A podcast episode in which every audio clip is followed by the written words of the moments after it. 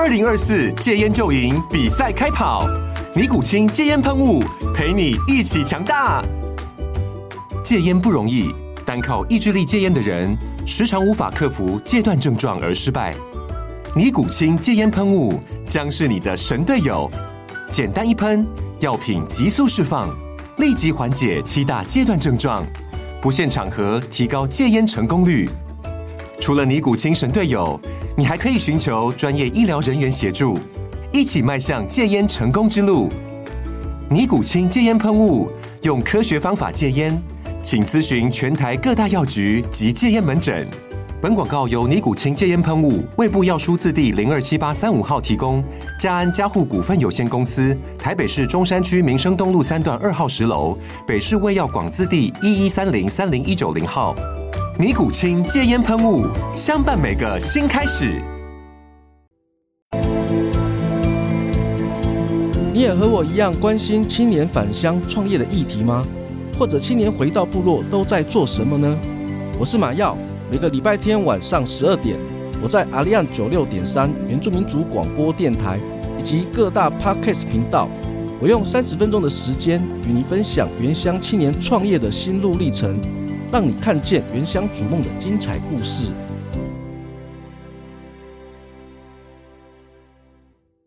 您现在收听的是阿里安九六点三原住民族广播电台，欢迎收听青年返乡。Are you ready？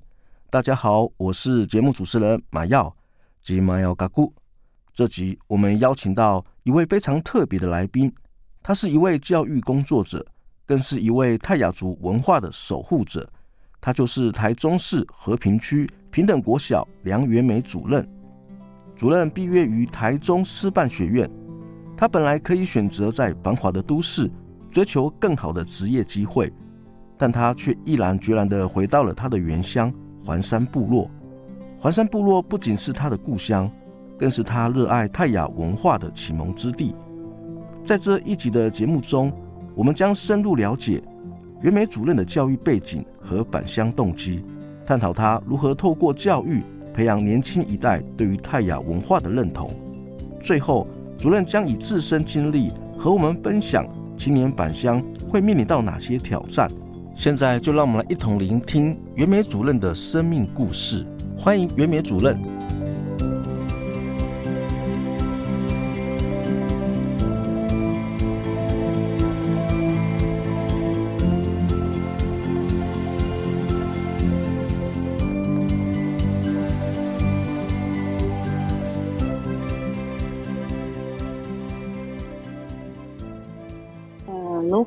木瓜拉，古纳达亚，拉鲁木嘎亚玉一将，卡混古嘎浪狗药。大家好，我是梁元梅，然后是泰雅族人，来自台中和平环山部落。我的泰雅族名字是亚玉一将，那很高兴在空中与大家相会。元梅主任您好，很高兴能够邀请您到我们的节目。首先，第一个题目呢，我想要跟您聊，就是您从我们台中师范学院毕业后，你并没有留在我们的都市找更好的一个发展，反而是义无反顾的回到原乡部落任教。当初您在决定回到部落任教之前，是不是有经历过了一些比较特别的一些体验，或者是什么样的一个思考的过程？嗯，其实我一开始是被绑约，没有，因为那时候考大学的时候。就考上那个台中师院的公费生，就是原住民保送公费生。那他的条件就是说，你用这个身份考进台中师院，但是你必须在毕业后要返乡服务，然后要满四年。那满四年以后就可以自由的请调到你想要去的地方。那我那时候一开始，其实，在毕业之后，我们有一年的实习时间嘛。那实习时间其实是没有受限，就是他你想要到哪一间学校，到什么限制，那个不在那个约定的合约里面。可是我那时候就觉得，我好像没有太多的意义去其他的地方去体验，我应该就直接回家。所以我实习的第一年，我就回到部落的小学，然后一年后我就去台中市，然后进行分发的工作。那因为我只能选和平区的学校。可是我们和平区其实幅员很广大，因为它可以算是台中呃全台湾的那个原住民的乡镇最大的一个，就是它的领土范围是最大的。那所以我们有分前山跟后山，所以其实我是可以选前山的学校，但是我最后还是选择回到自己的家乡，没有想很多啦，就只是想要回家，就很简单的概念。然后那时候去填分发的时候，我就填平等国小，然后全场都欢呼，因为他们就觉得说，哎，那个最远的被人家选走了，然后我们就可以，我们就可以不用去那个最远的那个学校。对，大概过程是这样。其实我觉得回到自己的小时候的出生地啊，然后又从事有关于我们教育部落子弟的工作，我觉得这件事情呢是是非常美好的一件事情。然后因为像主任您在平等国小任教已经也有超过十五年。所以我想要请您跟我们听众也分享一下您在学校的一个工作经验。我回来到今年的话，如果不加实习那一年，其实已经是第十八年。就是如果生了一个小孩，他现在应该是高中生了，这样。对 对，我觉得那时候回来的时候，刚回来的时候，其实还是抱持着一种很很天真，然后很浪漫的一种。想法就觉得啊，我就回家工作啊，离家离家很近，但是并事情并没有比较少。其实很多人可能会以为偏乡学校就是学生人数很少啊，然后又又离市区很远嘛，想说啊，那个政府单位教育机关可能不会常常督促我们或什么的。可是其实其实完全不是这么一回事。我们虽然人数很少，可是其实因为你会更近距离去面对小孩，然后所以。会更加的去理解小孩子的每一个状况，包含他背后的家庭背景，然后以及部落的整个结构，这个其实都会去影响到他在国小求学的一个状况。所以我那时候刚回到部落的时候，因为我们偏乡老师其实不只是要教学，还要兼任行政工作，所以我那时候从第一年一直到现在，就是我当导师的阶段里面。其实我有兼任的那个行政职，我曾经兼任过教学组长、出纳，还有甚至连会计都兼过，然后再来就是推广各种事务啊。所以我除了总务主任没做过以外，其他在学校可以做的、老师可以做的兼职的工作我都做过，所以就就是行政跟教学的资历算是蛮丰富的。听起来。只差校长还没还没当过呢。对，因为学生应该您都认识，搞不好也就是隔壁邻居的小孩，对每个家庭的状况你都非常的了解，是不是？有时候反而在教育方面呢、啊，你还要花更多的心力，还要顾及到他们小孩子他们的一些家庭的状况。会啊，会啊。其实我前几年就是还没有当政治主任之前，我大概也是做了快十年的导师工作。然后，其实班上的小朋友也有自己亲戚的孩子，就他们可能离开学校，他们要叫我姑姑啊、阿姨啊，甚至有的要叫我阿妈啊。如果论辈分的话，对，但是进到学校，他们就要叫我老师嘛。所以其实都都会有遇到这样的状况。那因为我们学校的老师其实几乎都是外地老师，他们没有本地人，只有我是唯一一个本地人。那也是，我也是隔了大概，我上一个本地老师大概跟我差了四五十年有，就是我们环山部落大概隔了四五十年后才有我一个本地老师，就是回来这样。然后所以很多外地老师他们就是来到山上，尤其是平地老师，他们其实不是很了解原住民的一些文化背景，或者是说曾经发生过的一些历史脉络，怎么去影响整个部落的发展。然后可能因为经济的结构问题，然后也会导致家庭的教育上面会有一些断层啊，或者是说可能会有一些就是不利于孩子发展的一个一些环境啊。所以因为这样的前提之下，所以老师们他们也在适应部落。那我就会有点变成是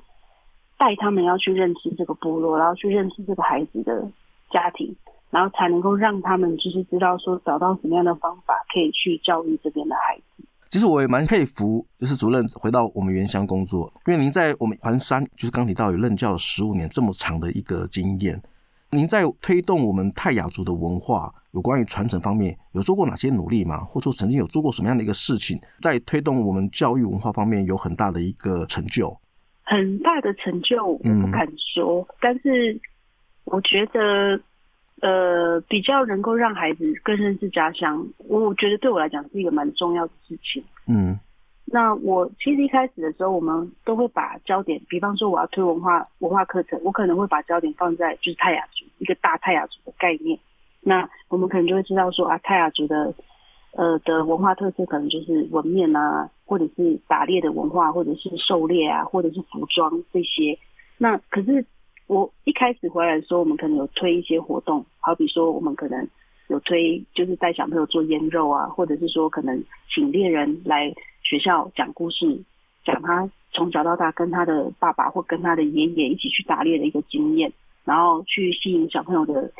的注意力这样子。然后到后来我就发现说，这个东西每年每年这样推的时候，我就觉得好像少了一点什么。就是小朋友好像知道，对，我也会吃腌肉，然后我也知道我的爸爸会去打猎，我的叔叔他们会去打猎。可是这个东西对他们来讲，好像就没有那么深刻的让他们去理解说。哦，我身为一个泰雅族人，到底跟别族有什么不一样？或者说我我如今跟一般的人的生活方式有什么不同吗？所以我后来就开始去思考这个问题。我就觉得说，好像是因为大家还不是很理解环山部落是一个什么样的一个地方，所以大概在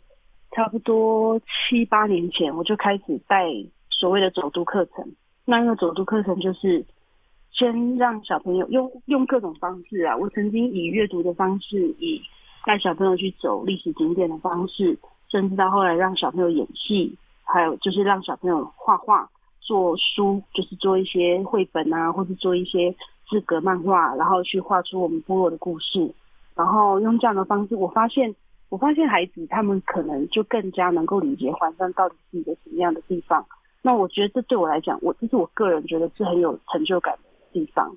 因为我希望他们这个东西是从他们手上去建构出来的，就是他们自己去挖掘历史，然后去认识历史，然后最后有一个作品出来。那将来他离开部落以后，他可能到外面去求学，有一天他可能会感觉到很空虚、很茫然的时候，他如果能够回头来看看他曾经小时候所做过的这些事情，我是希望能够给他一种心灵上的一种慰藉，因为我我就是这样，我就是离开部落之后。在平地求学的时候，真的有时候常常感到很茫然，因为我不知道我学这个东西要干嘛，所以我就常常会回想部落的一切，就会想起老人家、我的外公啊、我的祖母啊，那我就会觉得啊，这个东西对我来讲是一个很大很大的安慰，所以我也想要用同样的方式去带给我们部落的孩子。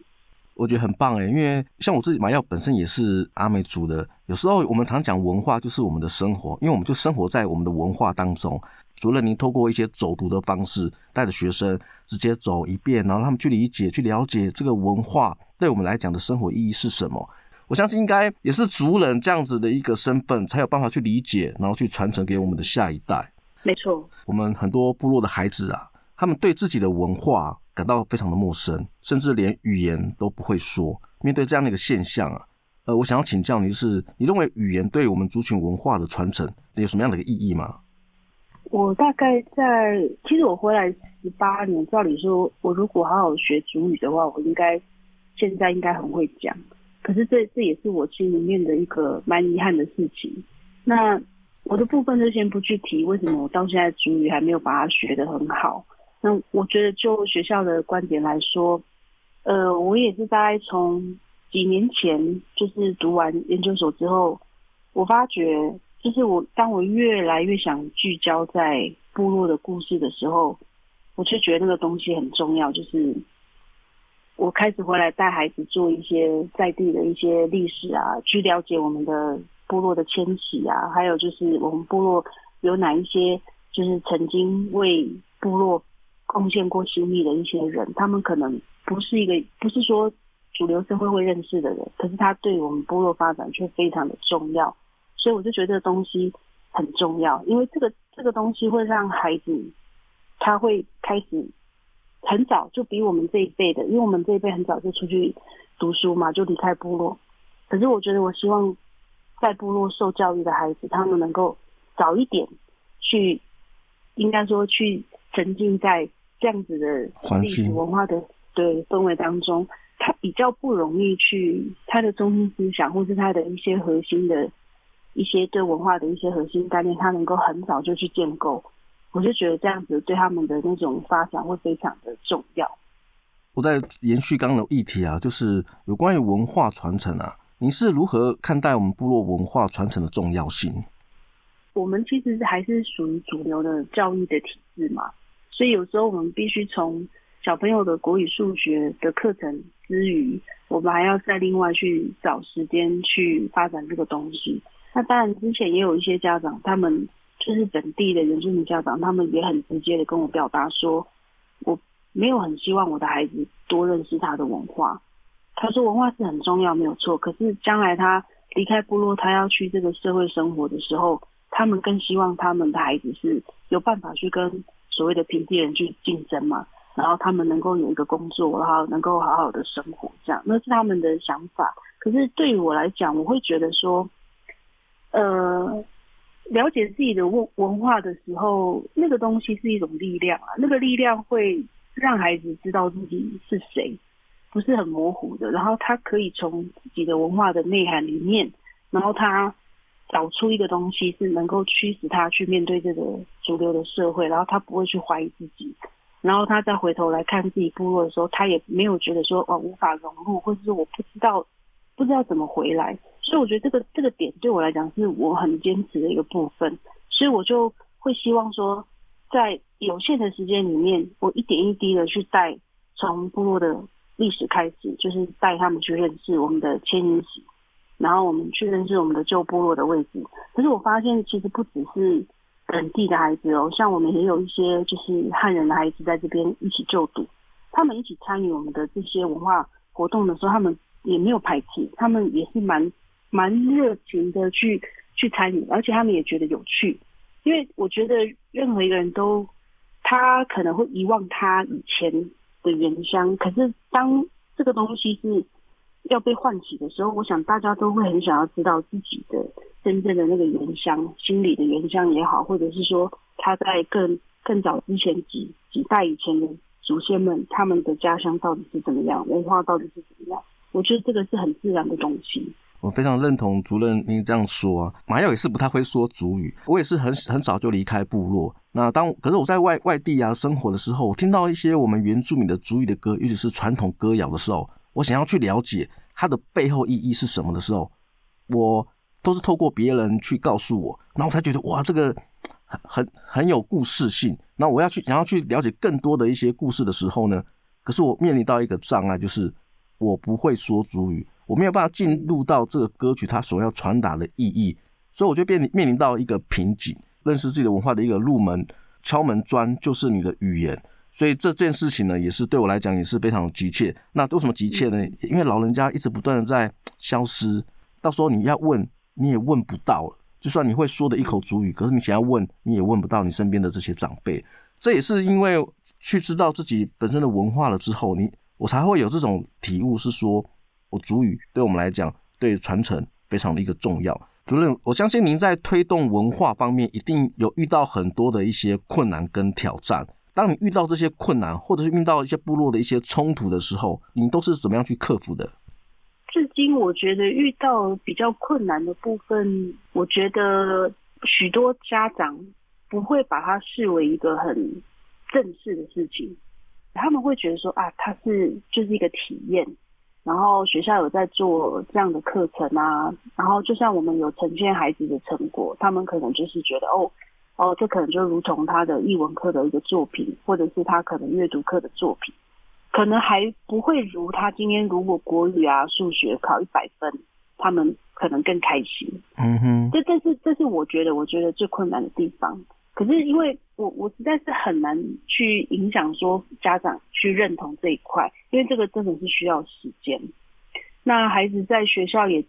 嗯，他可能也最多就六年嘛。那六年的话，他其实越到五年级、六年级，可能他们将来要升学，那那个压力又更大的时候，父母亲可能就会觉得这个东西不是那么的特别的迫切、特别的需要。那像现在。学主语也只是为了说我要去考一个主语认证，然后将来可以可能可以加分到一个更好的学校。所以其实我觉得那个共鸣没有很大，就是说在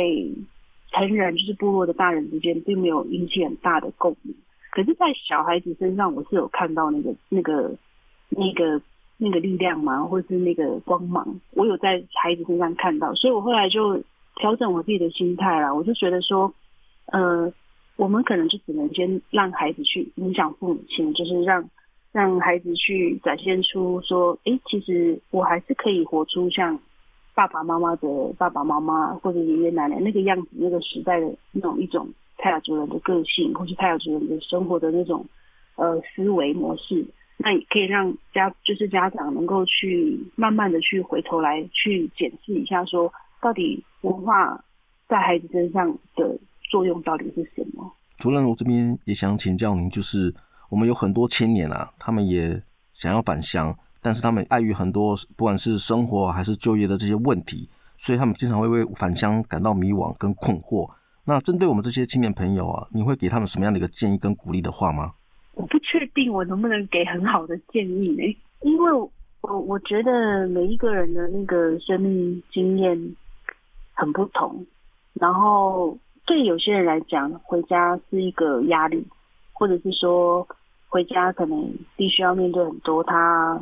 从小或者过去他曾经有过的伤痛。那有些人是很单纯嘛，我觉得那个部落的距离啊。就是跟都会区的距离，会会去影响我们心里的感受。就好比说，我大学第一次到屏东的时候啊，我那时候想说，哦，我们要去部落。然后我那时候坐上车，就是从屏东市区坐车子的时候，我就想说，哦，那我先睡一下好了，可能两个小时以后才会到。就没想到半小时就到了，然后我就吓到了，我想说，怎么会有这么近的部落？因为因为就是好像对可能对南部的来讲，或是花莲。的原住民朋友，他们可能回家很近，就可能骑个摩托车或是坐个火车就到了。可是对于我们住在真的是海拔比较高的山区的原住民来讲，我们回家一趟就是三个小时，甚至路不通之后，我们可能要绕哪里绕哪里，然后可能回家一趟就要七八个小时都有。所以我觉得那个距离感会让我们就是产生一个很遥远的一种望乡的的那种心心情。那哦，我那个年代就是我小时候离开部落到都会区去求学的时候，我有遭受到蛮严重的歧视，就生活呃习惯上啊，或者是说跟人相处之间，那完全是另外的世界。所以小时候其实心理上常常在受挫折啦，就是不管是同学啊，或者是老师都会。有意无意就是对你言语上或行为上有很明显的歧视的一些言论出现。不过我那时候其实很伤心难过之余，其实我我那时候就会冒出一个念头，就是就会浮现出家乡的样子。因为我们环山是有点像是在盆盆地地形嘛，就是从那个路口往下看就会看到整个部落。那我那时候心里面就会浮现起整个部落，就是当我们开车。就是，或者是说坐车子回回回到家的时候，在准备进入到部落的时候，我们心里面会有一种豁然开朗的感觉，然后就会觉得哇，哦，一眼就看到整个部落，就会觉得好舒服哦。尤其像不管是下雨或太阳照射的时候，你就会觉得那个情景就深深烙印在心里面。所以我小时候遇到这些挫折感的时候，我反而第一个先浮现的是家乡的样子。所以我我从小就觉得。对故乡，就是对自己的部落，就有非常非常深的感情。可是那个感情说不太出来是什么，但我觉得应该是因为家人的力量吧。就是整个家族，不管是爸爸那边或妈妈那边的家族，那从小就在部落里面。然后我们离开了之后，到部到都会区生活，受到很多的挫折跟磨难的时候，我们就会觉得啊，去回想家里面，好回想家乡。有时候心情上就会非常的舒服，所以当我完成了所谓的呃教育的整个过程以后，我第一个念头就觉得我该回家了，就是我不想在外面再去流浪，我也不想要再去看别人怎么去看我，因为我想要告诉我自己说啊，我就是我原来的样子，就是我还是属于这个部落的一份子。我很希望说，在外面的青年，就是原住民青年朋友，你们回到家，我觉得用一种很纯粹的心情啊。所以我刚刚前面讲说，可能你要做好准备，你要想清楚你能够带什么东西回来部落。但是我觉得在那之前，你有一个很纯粹的心，就是说你回到你原本的地方，然后。你去好好的去想想看，就是在可能在几百年前、几千年前这块土地上面，它可能种下了什么样子的，种下了什么样子的种子，然后这个种子能够让延续到现在。那如果我们不去，就是这个种子没有断掉的话，那你希望它会呈现什么样的样子？对，所以我觉得这是一个非常困难的问题。嗯，就像马马马耀你。你你一定也很多的挣扎嘛，然后也也会有很多的怨执，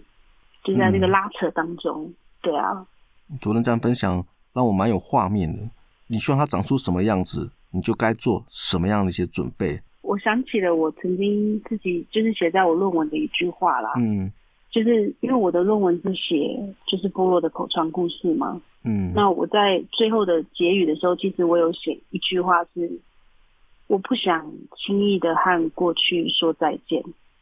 因为我们都在面临新的，就是这个世界变化太快，变化太大，甚至强势的文化是不断的一直袭来。我们可能不只是受到汉文化的影响，我们还受到世界可能其他文化的影响。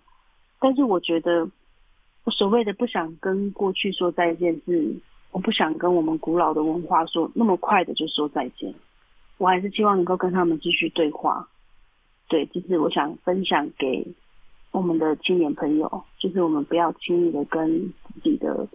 部落的过去或是部落的文化说再见。很棒，不要轻易的跟过去的古老说再见，因为过去种下的那个种子，它是一个美好的种子。我们的祖先也是希望我们把这个种子发扬光大。